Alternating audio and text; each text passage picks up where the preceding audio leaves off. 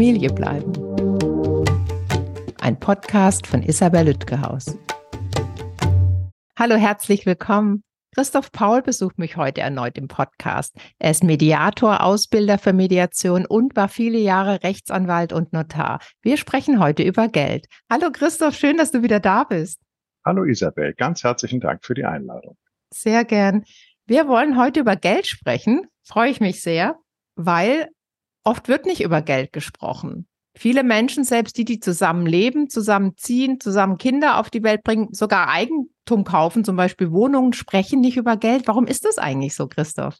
Ich glaube, das ist eine ganze, äh, ganz interessante Gemengelage. Also einerseits ist es ja so, wenn man, wenn man sich verliebt, dann hat man ja das Bedürfnis, alles zu teilen. Man teilt die Liebe. Es gibt dann diese Frage, liebst du mich genauso wie ich dich liebe? Äh, also alles soll gleich sein. Alles soll, alles ist erfüllt von der Beziehung, von dem, was äh, einen verbindet und auf trennende Dinge. Und Geld kann sehr trennend sein, wird nicht geguckt. Äh, Geld ist tabuisiert, Geld ist mit Scham gefüllt, wer mehr hat, wer weniger hat. Ähm, Geld äh, gibt möglicherweise definiert Unterschiede also auch soziale Unterschiede. Und die will man ja in den ähm, Zeiten der Liebe gar nicht so sehen. Davon äh, will man ja gerade in diesem in dem Glück des Verliebtseins überhaupt nichts wissen. Genau das ist auch, was ich beobachtet habe, gerade wenn Paare unterschiedlich viel Geld haben, also entweder aus der Herkunftsfamilie oder durch ihr Einkommen, ist es noch mehr tabuisiert. Was denkst du denn, was die Gefahr ist, wenn Menschen, die vor allem Kinder zusammen haben, nicht über Geld sprechen? Also ich denke mir mal, äh, Unterschiede in der Paarbeziehung sind ja schön. Man sagt immer, so Unterschiede ziehen sich an. Das äh, denke ich mir, äh, trifft nur beschränkt zu. Was mit Geld aber geht es nicht nur um Unterschiede, sondern geht es auch für was das Geld steht. Einiges Geld ja nichts. Es ist äh, irgend so ein Geklimpere oder irgendwelche Zahlen auf dem Konto. Aber Geld steht für Macht, und wenn Macht ähm, letztendlich verborgene Macht kann zu einer äh, zu einem Gefühl des Unwohlseins auf der einen Seite bestehen. Derjenige, der die Macht hat, der macht sich gar keine Gedanken, gar keine Gedanken darüber, dass der andere möglicherweise nicht so viel Macht und nicht so viel Geld verfügt und umgekehrt der, der weniger hat, der hat äh, manchmal das Gefühl, hier ist irgendwas Unausgesprochenes, was ich nicht so ganz greifen kann, was ich so ganz fühlen kann. Und das führt oft zum Unwohlsein in der Beziehung. Das ist geprägt mit Scham, da sind solche Dinge wie Ängste, nämlich die Frage, ähm, äh, bin ich abhängig von dem anderen? Genüge ich dem anderen? Bin ich mit dem anderen auch wert genug? Und zum Letzten wissen wir ja, dieser, was im Volksmund heißt, bei Geld hört die Freundschaft auf. Also auch da ist das Geld steht für äh, die Frage, wie weit Beziehung und Geld sich möglicherweise widersprechen können. Ich erlebe eben oft, dass wenn in Mediation das Thema Geld besprochen wird, dass es meistens nicht nur um Geld geht, sondern um ganz vieles mehr. Zum Beispiel, wer trägt was bei zum Familienleben und eben auch um die von dir schon erwähnten Abhängigkeiten. Wer hat mehr Spielräume? Ich habe da ein Beispiel vor Augen. Da hatte ich eine Mediation mit einem deutsch-südamerikanischen Paar und die deutsche Frau hatte familiär sehr viel Geld und er eher weniger. Und es ging um eine Eigentumswohnung und zwar klar, sie kann die ihm abkaufen, weil sie Geld von den Eltern bekommt, aber er kann die sich äh, nicht leisten. Und gleichzeitig ist es für ihn sehr viel schwieriger, eine Wohnung zu finden als Nicht-Deutscher. Das ist einfach so in einer Stadt wie Berlin. Und da hatte ich gemerkt, das war auch äh, die Ursprungsidee für den Podcast mit dir, ähm, da ist ganz viel nicht besprochen worden. Und zwar schon, als die beiden zusammenkamen und eben die beiden Kinder auch in die Welt gesetzt hat, haben. Was würdest du denn Paaren, die uns zuhören, empfehlen, zu regeln finanziell. Jetzt gar, gar nicht im Hinblick auf eine etwaige Trennung, sondern vielleicht auch auf die Zeit davor bezogen. Ja, also ich denke da auch gar nicht an Trennung, sondern ich denke daran, dass man gut miteinander umgehen kann und gut miteinander zusammenleben kann. Im Idealfall wird genau das besprochen. Wenn es einen Unterschied gibt, entweder in unterschiedlichen Einkommen, aber auch natürlich im unterschiedlichen äh, Vermögensstatus der Herkunft, dann wird im Idealfall darüber gesprochen. Das würde man immer wünschen. Und die Unterschiedlichkeit wird ja, auch wenn Paare am Anfang vielleicht gleich verdienen, dann kommen die Unterschiedlichkeiten oft dann rein, wenn zum Beispiel Kinder kommen. Derjenige, der die äh, Kinder betreut, wird möglicherweise seine Arbeit, meistens traditionell die Frauen, äh, seine Arbeit einschränken müssen. Mit der Einschränkung der Arbeit ist weniger Einkommen verbunden und die Hausarbeit ist oft eben nicht Geld wert wie die Erwerbsarbeit. Und da empfiehlt es sich also nicht nur zu sagen, äh, ja, du kannst doch die Kinder besser äh, betreuen, du machst das doch so schön, sondern auch die Frage, was bedeutet das wirtschaftlich? Und äh, ich erlebe ganz oft, äh, es gibt zwar für den Fall der Trennung mit Vorsorge, dass man dann auch ähm, das Gesetz da hat da einige Ideen, wie das ausgeglichen wird. Aber man, ich denke mir, man sollte sich überlegen, ob man dann möglicherweise auch bestimmte Mechanismen einbaut, äh, dass der Mehrverdienende für den, der weniger verdient, vielleicht irgendwie etwas anspart oder sonst irgendetwas. Da gibt's die dollsten Modelle. Und ich äh, finde es immer toll, wenn Dinge einfach direkt angesprochen werden, auch die Unterschiedlichkeiten im Geld. Ich weiß nicht, wie oft du das erlebt hast, aber ich bin ja jetzt auch schon seit fast 20 Jahren, Gott, Mediatorin und hatte wirklich eine Handvoll Paare nur, die zu mir kamen am Anfang der Beziehung, bevor Kinder da waren und genau das besprochen haben. Die meisten denken, darüber nach oder fangen dran an, an drüber zu reden. Vielleicht denkst du schon vorher drüber nach, wenn eine Trennung im Raum steht. Ich weiß nicht, was da deine Erfahrungen sind. Hast du viele Mediationen erlebt, wo das frühzeitig besprochen und geregelt wurde? Also ich habe es äh, äh, erlebt, Mediation, wenn es darum ging, wenn Paare zusammenkamen und zum Beispiel auch die Eltern darum baten, wenn also ein großes äh, unterschiedliches Erbe im Hintergrund war, dass dann diejenigen Eltern, die aus den wohlhabenden Familien kamen, zu, sagt, zu ihren Kindern sagten, also pass mal auf, wenn du den oder die heiratest, ganz wunderbar, aber wir möchten gerne, dass du einen Ehevertrag machst. Und wir möchten gerne, dass du Vorsorge trifft für einen Fall, dass es schwierig wird. Das habe ich immer ganz toll empfunden. Das fand ich immer klasse, weil äh, ich finde einfach, ja, wenn es, wenn etwas gemacht wird, irgendein Vertrag, ein Konstrukt, und das erleichtert dem Paar später das Zusammensein, das ist großartig großartig. Aber meistens kamen die zu mir mit so einem Gefühl, dass sie das muss, dass sie es müssen und dass doch eigentlich sie eher mal äh, gefällig sein wollten ihren Eltern gegenüber und nicht so aus eigenem Antrieb, dass sie es wichtig fanden. Und das ist natürlich auch etwas, was man thematisiert. Das kann man ja verstehen und das kann man natürlich genauso gut äh, mit ihnen ansprechen und auch äh, die Loyalitäten ansprechen, die sie ihren Eltern gegenüber haben, den wohlhabenden Eltern und wie weit das ihr eigenes Anliegen ist oder auch ein fremdes Anliegen ist, dem sie da Rechnung tragen wollen. Viele empfinden das ja als unromantisch, äh, ja. über Regelungen nachzudenken. Wir beide nehmen ja noch eine Folge zu Erbschaften auf, Erben und Erbschaften, da freue ich mich sehr drauf. Und mit Frau Schwittek, die du mir empfohlen hast, spreche ich ja über Eheverträge und sonstige Vereinbarungen, auch für Unverheiratete. Aber ich würde gerne noch mal genau über den Punkt mit dir reden, dass die Finanzlage sehr unterschiedlich ist und eben möglicherweise eine Person Abhängigkeiten verspürt, zum Beispiel, weil sie mehr zu Hause ist mit den Kindern, aber vielleicht auch, weil aus der Herkunftsfamilie bei einer Person sehr viel mehr da ist bei einem Elternteil als beim anderen.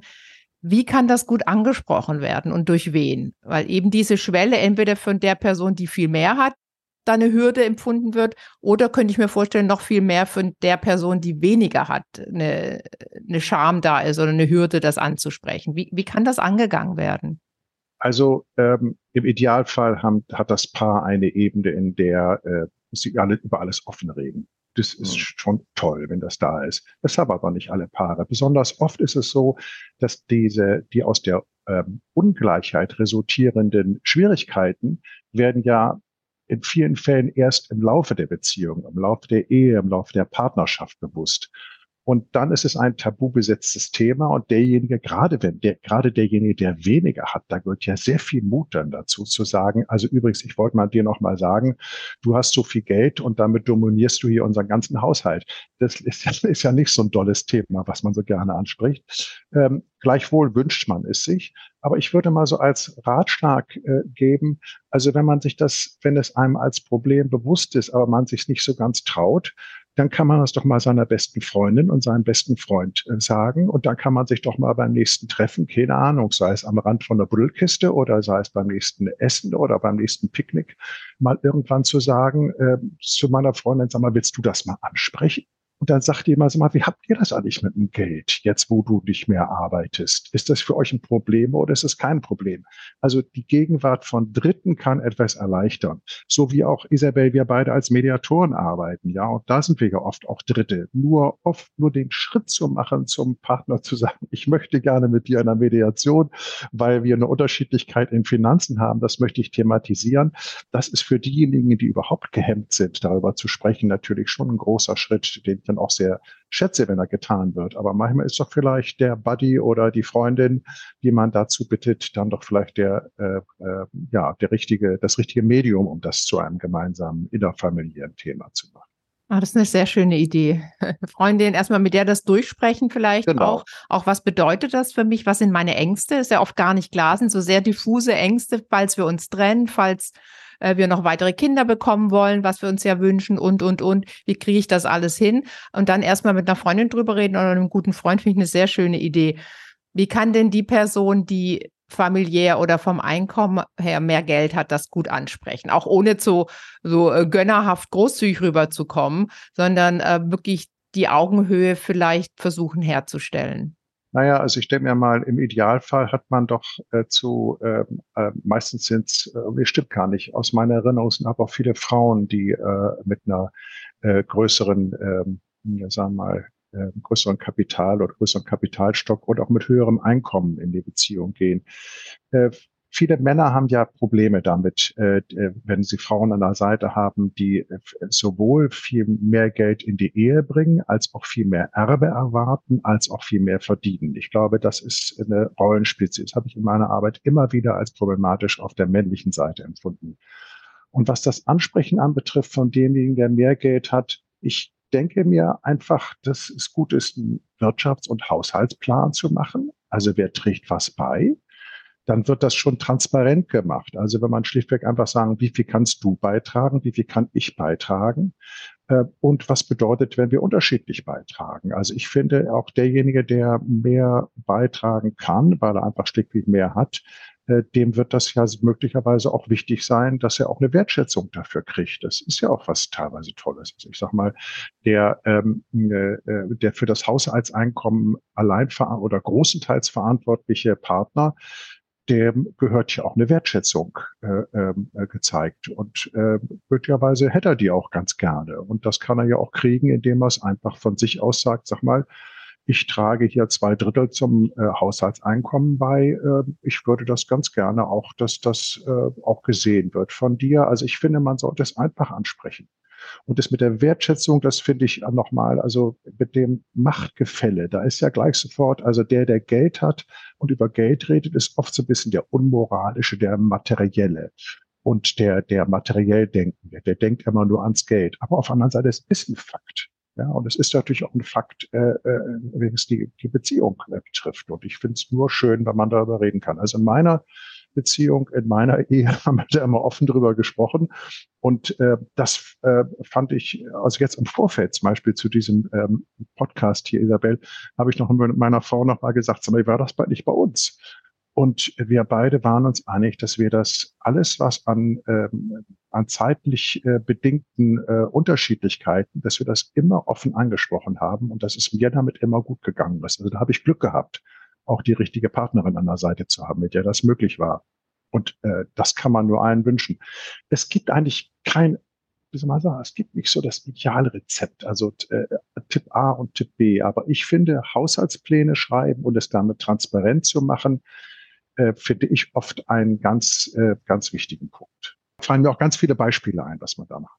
Also es zum Beispiel, ähm, manchmal gibt es so, dass derjenige, der mehr Geld hat, der zahlt immer die Miete. Ja? Und dann ist das ein riesen Klumpatsch von Miete. Oder der zahlt immer die private Krankenkasse. Und ähm, das ist natürlich einerseits klar, weil er mehr Geld hat, äh, auf der Kante ist. Aber ich denke mir mal, für denjenigen, der das nicht zahlt, da soll ja nicht das Gefühl aufkommen nach dem Motto, ich wohne hier in deiner Wohnung, sondern es soll ja unsere Wohnung sein.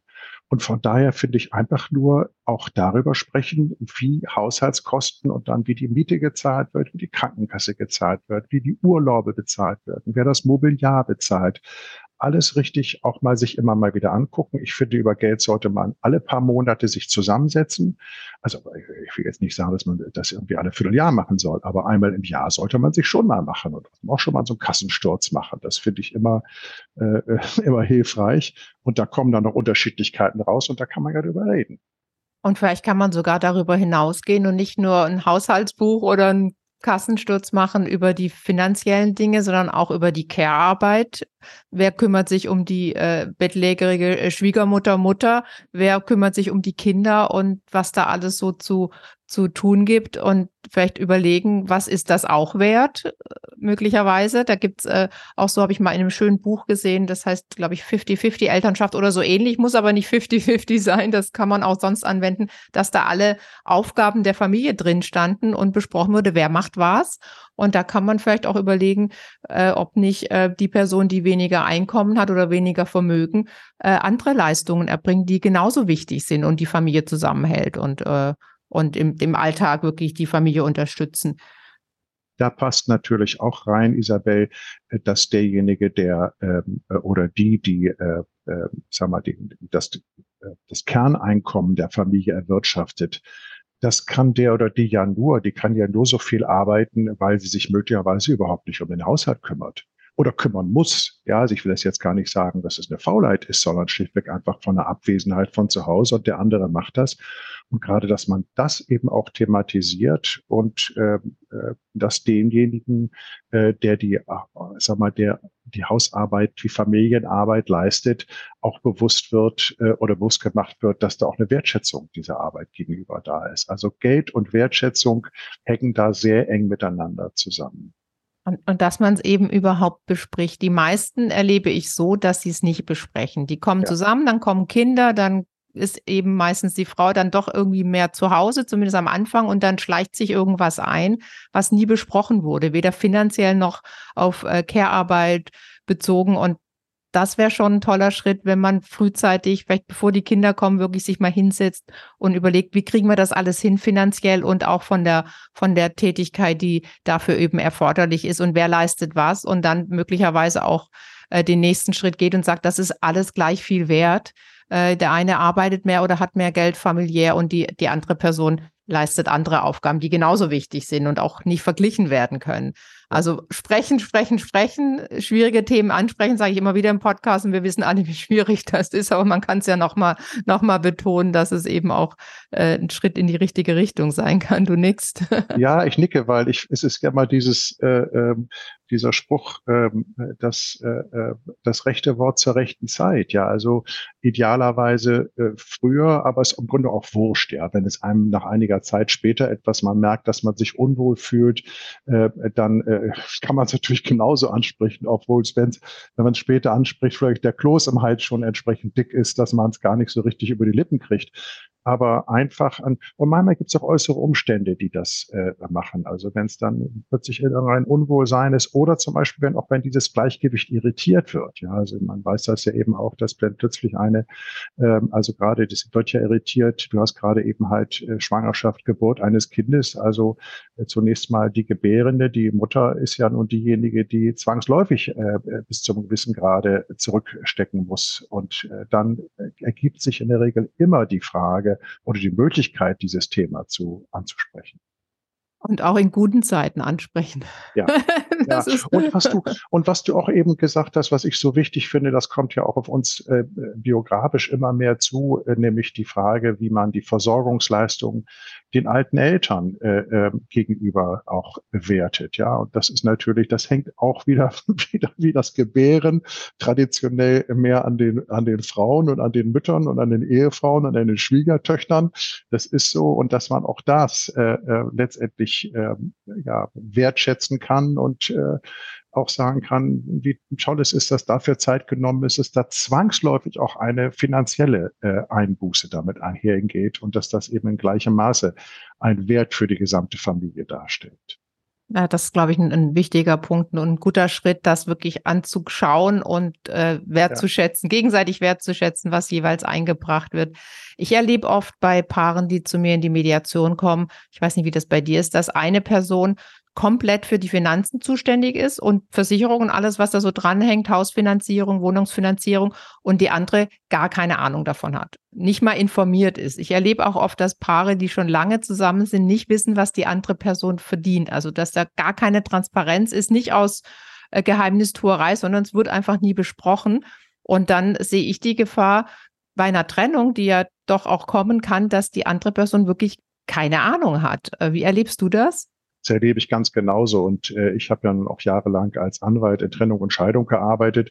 Dann ist das Erste, wenn dann die zu mir äh, gekommen sind zur Besprechung oder auch Planung oder auch die Überlegung, trenne ich mich oder trenne ich mich nicht, dann auch die Frage, wie sieht es bei Ihnen denn mit den Finanzen aus? Und dann auch genau das Gleiche, was du sagst, ja, blicke ich nicht so gerne. Und, und ja, Mann, äh, wie viel verdient der? Ja, also weiß nicht so richtig. Äh, und äh, dann das erste, ja, da, da machen Sie doch mal Fotokopien von den Unterlagen zu Hause, damit man mal die alle Sachen über die Zahlen auch besprechen kann. Und dann erstmals im Grunde genommen der Kassensturz, der zur Zeit der äh, Ehe hätte geschehen müssen, der wird dann im Nachhinein gemacht, was ja auch dann okay ist in der Trennungssituation, dass man es dann macht. Aber ich denke mir manches Mal, wenn der früher gemacht worden wäre, hätte man vielleicht manche Dinge auch ähm, vermeiden können oder manche Dinge auch anders gestalten können. Also ähm, ich finde es ja auch ganz prima, dass man Dinge in einer Partnerschaft, in einer Ehe unterschiedlich delegiert. Warum soll derjenige, der keine Lust hat, sich mit Finanzen zu beschäftigen, sich mit Finanzen zu beschäftigen? Genauso wie derjenige, der sagt, ich finde, das schlimmste Geräusch der Welt ist das, das Geräusch des Staubsaugers. Mhm. Und der andere sagt, das macht mir nichts aus. Also ich meine, man, man, kann, man kann ja in einer Ehe auch Dinge ähm, oder in einer Partnerschaft auch eher verteilen, Dinge Dinge verteilen. Nur beim Geld finde ich, oder würde ich mir wünschen, oder würde ich den Paaren wünschen, dass zumindest eine Grundtransparenz da ist. Ich glaube, das hilft enorm. Äh, gerade wenn es um längerfristige äh, äh, Beziehungen geht, äh, dass man auch weiß, ähm, äh, an welcher Stelle man vielleicht auch aufpassen muss oder sich möglicherweise auch falsche Vorstellungen macht oder vielleicht auch besser ich sag mal, ein bisschen auf die Sparbremse drückt oder drücken muss. Ja, also viele äh, ist ja nicht nur, dass man oft nicht weiß, was der andere verdient oder viele Paare das nicht äh, äh, transparent haben. Die wissen auch gar nicht, was können wir uns eigentlich leisten.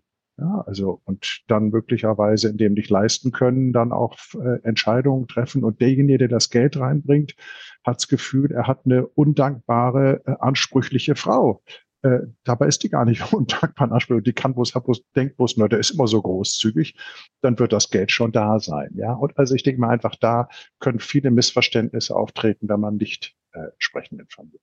Also Aufgabenverteilung gern, aber einmal im Jahr, ja. das ist, scheint ja machbar, finde ich, sich zusammen genau. hinsetzen und sagen, schau mal hier, der Kredit, den haben wir so und so weit abbezahlt, das kostet das und hier haben wir Schulden gemacht und, und dies und das und, und das ja. ist an Aktien da oder was auch immer, Goldbaren. Dass man da so einmal im Jahr Augenhöhe schafft genau. und Transparenz ja. und dann kann ja wieder jeder äh, seinen Aufgaben nachkommen. Äh, zum Abschluss hätte ich noch eine Frage an dich. Ich nehme ja noch rechtliche Folgen auch auf, aber so kurz vielleicht eine rechtliche Einordnung. An welchen Punkten im Falle einer Trennung spielt es denn eine Rolle, wenn Paare sehr unterschiedlich viel Geld haben? Also entweder an Vermögen oder an monatlichem Einkommen. So vielleicht so ein paar Stichworte noch. Naja, zum einen natürlich, wenn die ehelichen Lebensverhältnisse aus dem äh, großartigen, großzügigen Einkommen äh, geprägt worden sind während der Ehe, dann kann das für den Zeitraum der Trennung oder den Zeitraum danach immer noch ein Maßstab sein, auch wenn möglicherweise die Einkünfte nicht mehr da sind, weil einfach immer fröhlich aus dem Vermögen gelebt wurde. Das kann eine ganz große Klippe sein. Und dann natürlich auch mit der Frage mit dem äh, Zugewinn, also dem Verteilung des Vermögens, dass möglicherweise während der Ehe der eine ganz viel reingebracht hat. Es wird ja nur das Hinzugewonnene ausgeglichen, aber auch das Hinzugewonnene kann, wer also einen großen Haufen reinbringt, dieser Haufen kann größer geworden sein und das kann als unglaublich ungerecht empfunden werden, äh, dass von diesem größeren, von diesem Zugewachs des größeren Haufens nur noch was geteilt werden muss. Also das sind die klassischen Bereiche, in denen äh, das der Unterschied Unterschied äh, an finanziellen Ressourcen ein zusätzliches Problem darstellen kann. Wir nehmen ja auch noch eine Folge zu Erbschaften und Erben auf, weil da macht es auch oft einen Riesenunterschied, ja. merke ich, dass es wirklich als ungerecht empfunden wird, dass einer während der Ehezeit so viel dazu bekommt und das aber bei der Person bleibt und eben nicht verteilt wird. Äh, Im Detail besprechen wir das in Ruhe. Für Paare, die uns zuhören, was möchtest du denen zum Thema Geld noch abschließend mitgeben? Ich möchte denen sagen, wenn Sie jetzt diesen Podcast zu Ende gehört haben, dann bitten Sie bitte Ihren Ehepartner oder Ihren äh, Partnerin doch äh, bitte nochmal, die sind auch zu hören, diesen Podcast. Und dann sagen sich, lass uns doch mal irgendwann an einem Tag, wo es draußen ganz doofes Wetter ist und wo wir sowieso nichts unternehmen, dann nehmen wir doch mal unsere Kontoauszüge raus und machen uns mal eine schöne große Kanne Tee oder einen schönen Wein auf.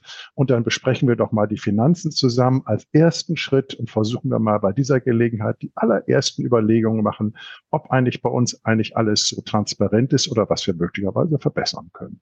Das würde ich mir wünschen für alle. Vielen Dank, Christoph, für den Tipp und vielen Dank für das schöne Gespräch. Danke dir ebenfalls. War mir eine Freude, Isabel. Auf bald. Mach's gut. Herzlichen Dank an alle fürs Zuhören. Sämtliche Infos gibt's wie immer in den Show Notes. Wenn Ihnen und euch mein Podcast gefällt, gern abonnieren und bewerten auf allen gängigen Plattformen. Und ich würde mich sehr über Post freuen an info@familiebleiben.de oder über Instagram, LinkedIn, Facebook und Twitter. Schickt mir eure Geschichten rund um Trennung und Scheidung, gebt mir Feedback zu den bisherigen Gesprächen und ich würde mich sehr über Themenvorschläge für weitere Folgen freuen. Dankeschön. Familie bleiben ist eine nachhaltige Produktion von Spatz in der Hand. Ausführender Produzent Marc Tort Bielefeld, Redaktion Isabel Lütgehaus.